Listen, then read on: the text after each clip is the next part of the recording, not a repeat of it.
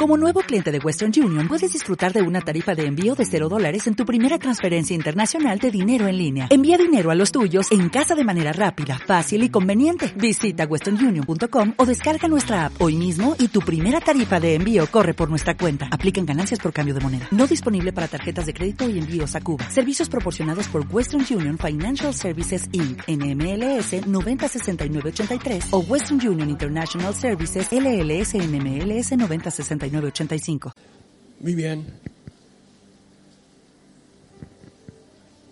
Habida cuenta de lo que tengo que contarles hoy, tengo que hacer una referencia un poco más atrás.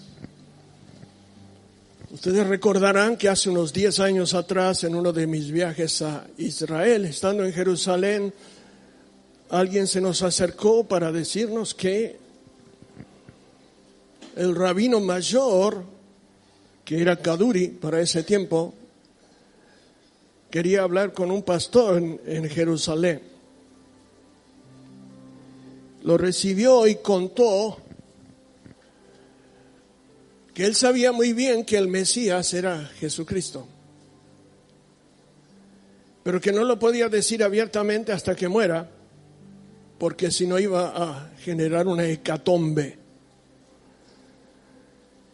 que había varios bajo su ministerio que estaban teniendo visiones en el muro de los lamentos del Señor, el Mesías verdadero. Entonces le preguntó, ¿cómo sabe que era el verdadero? Y porque le mostró las heridas. Y le dijo, para ese entonces, él ya murió, que el tiempo de los gentiles se estaba terminando. Que Dios estaba trabajando para completar el número de los redimidos, los ordenados para salvación. Él antes de morir deja un sobre lacrado para que lo abran un año después de su muerte. Kaduri fallece, el hijo junto a otros rabinos abren el sobre y ahí dice en hebreo que el Mesías es Cristo el Señor. Se armó un lío. Bueno, lo que tengo que contarles, habida cuenta de los tiempos que estamos viviendo y no nos damos cuenta del poco tiempo y lo que viene y lo que Dios está haciendo. Y Dios nos avisa por otros lados que despertemos. Tengo un amigo que es el que me pasa la información directa. Él vive allí, viaja, va, viene, pero tiene mucha ascendencia con los lugares de Israel. Y lo que les voy a contar ahorita, fresquito, él me dijo que lo va a meter y lo va a subir en las redes para decirlo a todos lo que le pasó.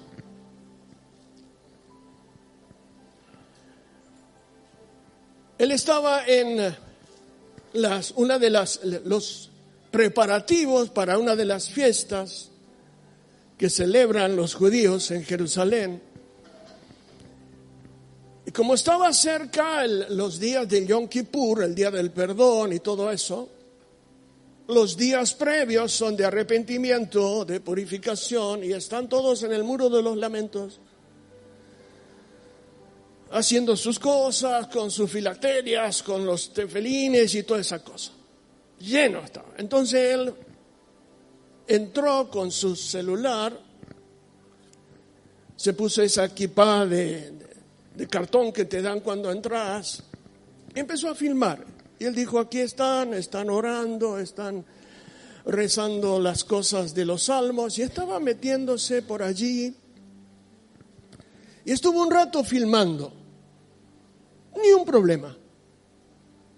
Pero cuando estaba por irse, alguien le toca el hombro.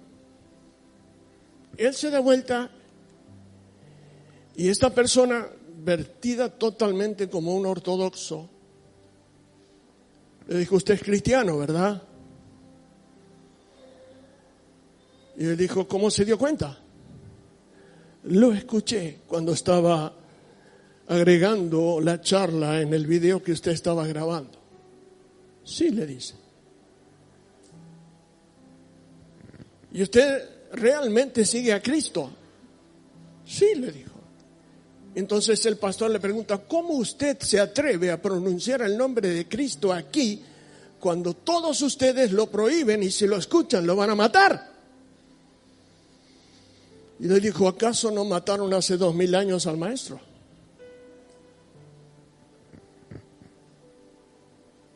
Él se quedó desconcertado. Dice, tengo un mensaje para ustedes. Pero tengo que hacerles una pregunta. Usted como cristiano conoce el libro de Apocalipsis. Claro, le dice. Por supuesto que sí. Y usted leyó en Apocalipsis cuando aparece una mujer a quien el dragón la quiere perseguir y la quiere matar. Sí, claro, lo sé, está en Apocalipsis 12. ¿Y usted quién cree que es esa mujer? Y él dijo, el pueblo de Israel, los judíos. Él dijo, bien, bien. ¿Y qué más? ¿Cómo que más? ¿Qué dice la palabra, lo que vamos a leer? La palabra dice que viendo, capítulo 12, verso 14, y se le dieron a la mujer las dos alas del gran águila para que volase delante de la serpiente al desierto, a su lugar, subraye su lugar, ahora va a ver por qué, donde es sustentada por tiempo y tiempo y la mitad de tiempo, tres años y medio. Y la serpiente arrojó de su boca tras la mujer agua como un río para que fuese arrastrada por el río, pero la tierra ayudó a la mujer, pues la tierra abrió su boca y tragó el río que el dragón había echado de su boca. Y entonces él le dice, siga. Y entonces le dice, entonces el dragón se llenó de ira contra la mujer y se fue a hacer guerra contra el resto de la descendencia de ella los que, los que guardan los mandamientos de Dios y retienen el testimonio de Jesucristo. Y le dice, esos son ustedes. Nosotros sabemos muy bien, dijo, lo que viene. Entonces él le dice, pero ¿cómo es que usted está entre esta gente que, cree otra cosa y si lo, si lo escucha lo van a matar. Se sorprendería si supiera cuántos de los que están acá piensan como yo. Solo que no lo dicen para no, no se arme un lío. Pero todos estos, dijo, escuche, todos estos están preparados para la guerra y todos están armados esperando una orden para subir al monte del templo y hacer un desastre. Pero la mayoría de nosotros no pensamos que las cosas se deben arreglar de esa manera. Entonces dijo, nosotros sabemos que los próximos somos nosotros. ¿Por qué? Él dijo, porque Israel está por venderle gas a Europa, cosa que Rusia no quiere. Y la, la, la, elite de Rusia dijo, si ustedes le venden gas a Europa, los próximos después de Ucrania son ustedes. Y nosotros sabemos, dijo, porque eso va a pasar. Que después de eso vienen por ustedes. Porque las escrituras se van a cumplir. Entonces, le dijo, ustedes tienen que llevar este mensaje. La iglesia no está preparada para lo que viene. Y por un montón de razones enumerarlas. Entonces le dijo más. ¿Y usted recuerda al maestro cuando habló de Noé? Sí, le dijo el pastor. ¿Y qué hizo Noé? Bueno, preparó el arca junto a su gente, puso los animales. ¿Y qué más? Bueno, arregló su familia. No, ¿y qué más? Bueno, dígamelo. ¿De qué comió Noé? Porque no bajó maná. Un año arriba de esa barca. ¿Y qué agua tomó? Porque la lluvia estaba afuera. ¿Y qué comieron los animales? Lo que le estoy diciendo es que vienen días donde se tienen que preparar. Nosotros, dice, todo el ejército de Israel tiene en el Negev, en Judea, bajo tierra, miles y miles de galones de agua y miles de actos de, comida, porque sabemos lo que viene. Por eso dice la Escritura, la tierra, ella fue con alas de águila a su lugar, a un lugar donde fue sustentada tres años y medio. ¿Por qué? Porque van a pasar cosas en el mundo. Pero la iglesia está, no está preparada, está distraída.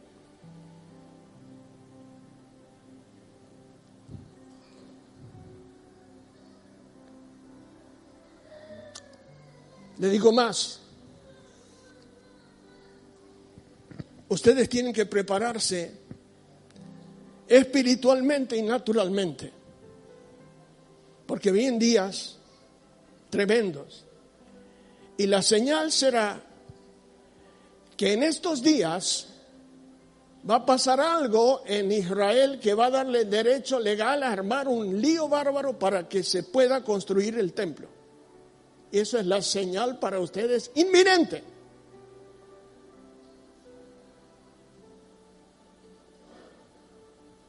Entonces él le dijo, bueno, ¿qué más? Dile a tu pueblo que se preparen. No están preparados para lo que viene. Están muy distraídos con un montón de cosas que me las enumero. Entonces le digo,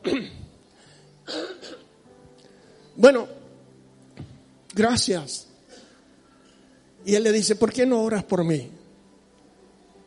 Entonces él puso su mano y oró con la oración sacerdotal, Dios te bendiga y te guarde, ¿saben? No? Y después él oró por el otro. Cuando terminan de orar,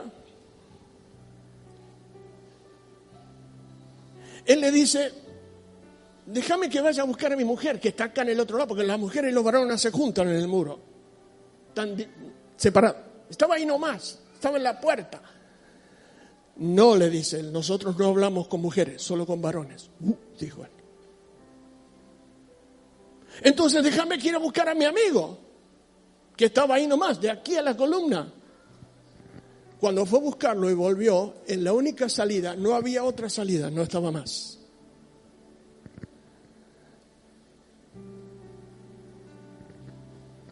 Ya sabe, ¿no? Entonces, el mensaje es,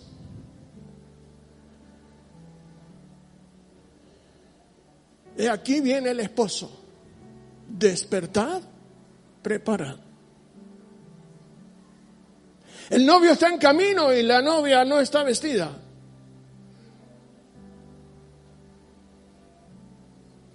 Está entretenida con un montón de cosas que no tienen nada que ver con el reino de Dios y el lugar al que pertenecen. Y Dios tiene que hablar de distintas maneras para advertirle al pueblo de Dios. Y seguramente lo van a escuchar en las redes porque Él me dijo, lo voy a poner en las redes. Para que sepan lo que me pasó.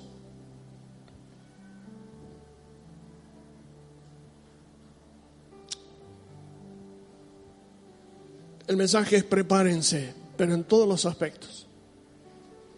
Número uno, la iglesia está distraída. Mucho entretenimiento. Las palabras del apóstol Pablo en 1 Corintios 10 dice que el error que le pasó al pueblo de Israel de no haber acompañado con fe todo lo que vieron es que se sentó el pueblo a comer, a beber y se despertó para jugar. Entretenimiento. Aburrido, estoy aburrido.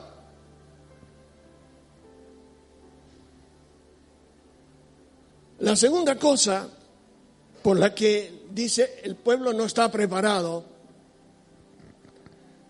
la iglesia está adormecida. con espíritu de letargo, está despierta y dormida a la vez.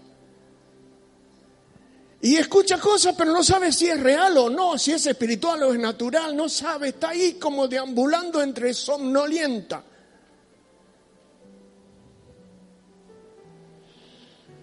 Y la iglesia está adormecida en varios aspectos.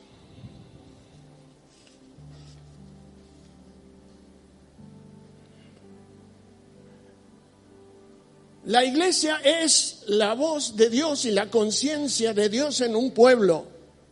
Es la única que tiene autoridad de levantar la voz y determinar y declarar lo que está bien y lo que está mal delante de Dios. Pero en el mundo se ha despertado y se ha desatado una ola violenta. Primero pasamos por alto el mal. Lo pasamos por alto porque y ahora es así. Luego permitimos el mal. Lo que antes no, ahora es bueno.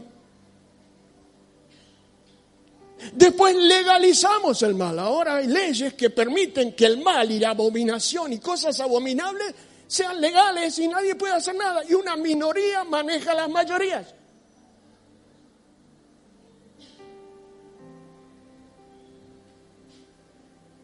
Más tarde celebramos el mal. Y hacemos reuniones y leyes y aplaudimos y, leyes que son abominables contra la familia, contra el sexo, contra los niños, contra... Pero no se puede hablar.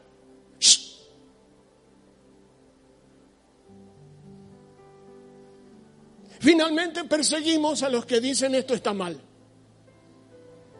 No puede decir está mal porque te bajan la caña. ¿Cómo va a decir que esto está mal? Pero eso está mal, pero no es ley. Ahora es así. Por eso dice el Salmo 11, si fueran destruidos los fundamentos, ¿qué ha de hacer el justo? La iglesia está distraída, está adormecida y está entretenida. Hoy las redes por un lado juegan un papel muy importante a la hora de, informar, de... Está bien. Pero la gran parte de, de, la cristiandad ha sido absorbida y le ha generado una tendencia que no puede estar sin ellas. Y de hecho usted ve en un colectivo, en, un subte, en donde quiera que vean, en el, en el restaurante, se siente, todo el mundo está tiqui, tiqui, tiqui, tiqui, No pueden estar sin tiqui, tiqui, tiqui. Generó una adicción y cuando le decía, eso no, papá. Y, me dicen los padres que si a los niños les decís, basta con eso, papá, te hacen un escándalo. Porque no son malos, generó una adicción. La iglesia está entretenida. Lo que voy a decir es muy serio. No solamente el enemigo se ha ocupado de todo esto, y en lugar de buscar a Dios y, amarnos y adorar al Señor y perdonarnos, la escritura habla de que el enemigo genera enemistades entre el pueblo de Dios.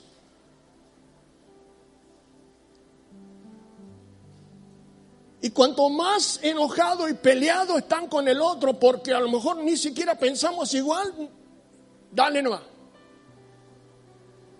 Cuando usted lee la escritura en 1 Samuel 18, 7, usted va a encontrar allí, y cuidado con lo que voy a decir, David estaba sirviendo a Saúl, tocaba para el rey, todo bien. Y un día salieron y, y cuando volvieron, las mujeres de las ventanas cantaban, Saúl hirió a miles y David a sus diez miles. Oh, papá. Se enojó tanto Saúl porque vio que estaba comprometida la estirpe de su honor, lo que él era, su reino, su, su, poder, su autoridad. Dice que desde ese momento en adelante no miró más con buenos ojos a David. Simplemente porque la gente le dio más crédito a lo que hacía uno que lo que hacía el otro, no lo soportó. ¿Sabe qué pasó? no solamente no lo miró con buenos ojos, a partir de ese momento, escuche lo que dice, entró en Saúl un espíritu inmundo, un espíritu de venganza, de odio, de rencor. Y comenzó a perseguir a David cuando David en realidad no le había hecho nada más que, que nada, hizo algo mejor. Y la escritura dice que todo el tiempo persiguió Saúl a David y lo que pidió era la cabeza de David. Escuche, no quería que David le venga a pedir perdón. De hecho, David lo pudo matar en dos ocasiones y, le perdona la vida en Sif y en otro y le dijo, mirá, tengo esto y mirá, tengo la jarra, mirá, tengo el manto. Saúl no quería que le pidan perdón, quería sangre. No bastaba que le digan perdón, no, querían, ¡ah! escuchaba, tráeme la cabeza, ¡ah! así sangre aplastaba. ¡Ah, qué satisfacción! Sangre, ahora sí me siento bien. La falta de perdón que genera rencores, apatías, enemistades, por vaya a saber por qué. Mira, perdóname, no, no quiero, quiero tu cabeza. Quiero verte en el suelo, quiero que salga sangre ahí, te quiero ver. Eso es lo que hacía Saúl con David. Ya sabe cómo es la historia. No voy a seguir demasiado. Gálatas 15, 5.15 dice, miren, tengan cuidado que si se muerden no se consuman si se muerden unos a otros, no terminen consumiéndose. Enemistades, falta de perdón. ¿Qué, ¿Qué es la naturaleza de la presencia de Dios? Dios es amor.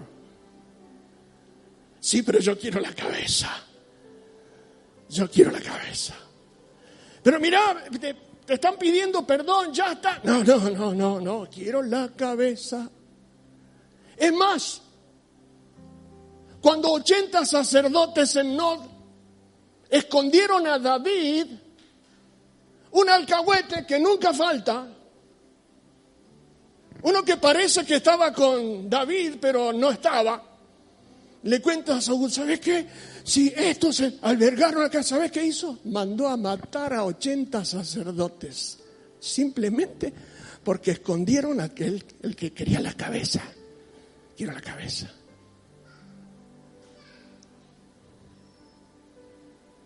La historia dice, yo estuve allí en Betzán, que al que le cortaron la cabeza fue a Saúl, y la colgaron del muro de Betzán. Estuve allí, subí allí para hacer un documental.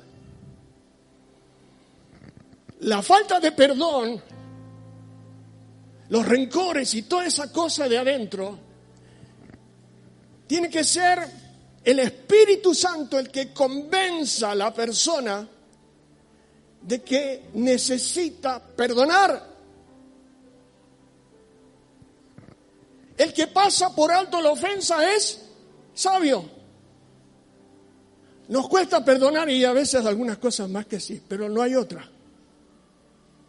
La iglesia está entretenida, no está preparada y está caminando en círculos tratando de defender cosas que no son del reino de Dios.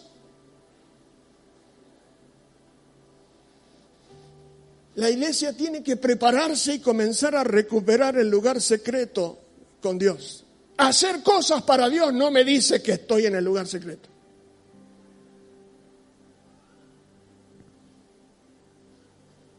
Cuando la misericordia es desequilibria la verdad de Dios, algo malo va a ocurrir.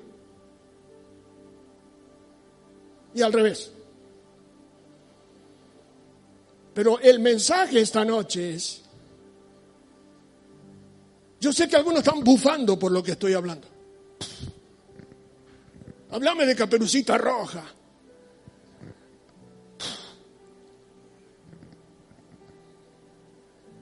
Vuelve a Dios vuelve a ocupar tu lugar en la presencia de Dios y revisa, chequea si está todo bien. No sea, dice la Escritura, que alguno deje de alcanzar la gracia del cielo que brotando una raíz de amargura, deje de alcanzar gracia, y por ella muchos sean contaminados. El Espíritu Santo no es eso. Y de pronto escuchamos, por otro lado, que nos van diciendo, prepárense, ustedes no están preparados, están, están entretenidos, el enemigo le está vendiendo chisitos podridos. Y no están comiendo el maná. Y en lugar de amarse, perdonarse, tolerarse, las quiero sangre, la cabeza. Recuerdo una mujer hace muchos años ya no está, que estaba llena de odio por algo que alguien le había dicho, pero cuando esa mujer vino a pedirle perdón por lo que le hizo, le dijo, no te perdono nada. ¿Cómo? Pero yo te estoy pidiendo, pero yo no quiero tu perdón, quiero que te mueras. ¿Qué? Sí, sí. Hasta que no te vea muerta, yo no voy a estar satisfecha. Y yo, algunos conocen quién, de quién hablo quiero que te mueras por lo que me hiciste, pero perdóname, no, yo te pido perdón. No, no quiero tu perdón, quiero que te mueras. Qué exagerado. Sí, exagerado, pero sabe que de alguna manera hay cristianos que están haciendo lo mismo. Yo te quiero Una vez que te vea con sangre y la cabeza. Ah, gracias a Dios, hiciste justicia. El reino de Dios no es ni comida ni bebida, es justicia, es paz y es gozo en el Espíritu Santo. La esencia que fue destruida en el Edén y que le quitó la autoridad a Adán es que él salió del círculo armonioso de amor. Dios es amor. Y Cristo nos vino a revelar el Padre que es amor. Porque de tal manera nos amó y somos aceptos en el amado. Y el amor de Dios, dice Romano, está derramado en nuestros corazones por el Espíritu Santo que nos fue dado. Pero hay una frecuencia baja, oscura, que está contaminando a los creyentes, haciéndole creer que puede vivir de cualquier manera, decir cualquier cosa de cualquiera, cruzar una línea que no se puede, que no va a pasar nada. Error. El llamado esta noche es chequear no sea cosa que haya algo que esté impidiendo que el aceite baje. Le conté a mi esposa y a nuestros queridos líderes de jóvenes un sueño que tuve hace una semana atrás. Yo no sé por qué me pasan estas cosas. Yo estaba en una reunión donde había mucha gente. Y el que hablaba conmigo dijo, metete entre la gente. Cantaban y metete. Digo, pero metete. Cuando me metí, todos tenían una vasija en la mano. Me fijé, algunos tenían el aceite por la mitad, otros menos, un poquito, y otros no tenían nada. Estaba vacía. Me dijo, no son convertidos. Tienen las formas, pero le falta la esencia. No, hay gente que no ha, tiene, canta las mismas canciones, pero no son convertidos.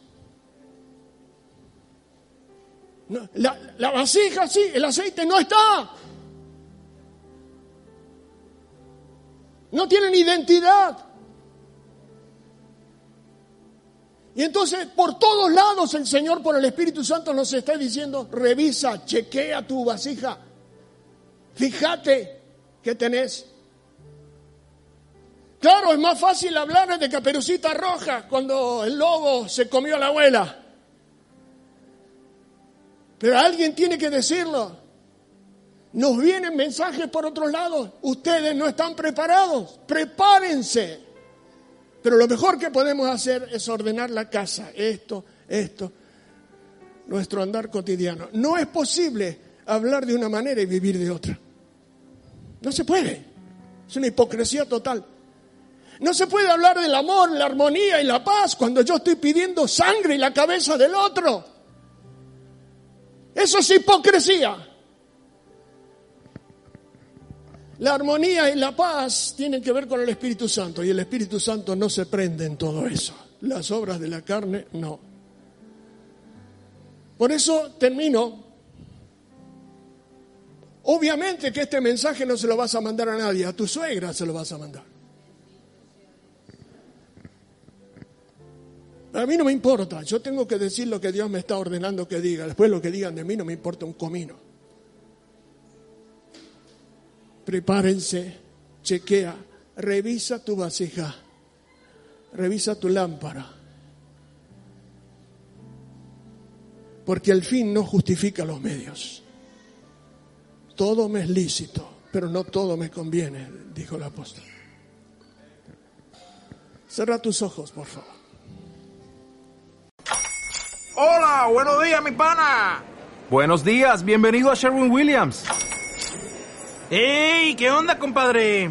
¿Qué onda? Ya tengo lista la pintura que ordenaste en el ProPlus app. Con más de 6.000 representantes en nuestras tiendas listos para atenderte en tu idioma y beneficios para contratistas que encontrarás en aliadopro.com. En Sherwin Williams somos el aliado del PRO.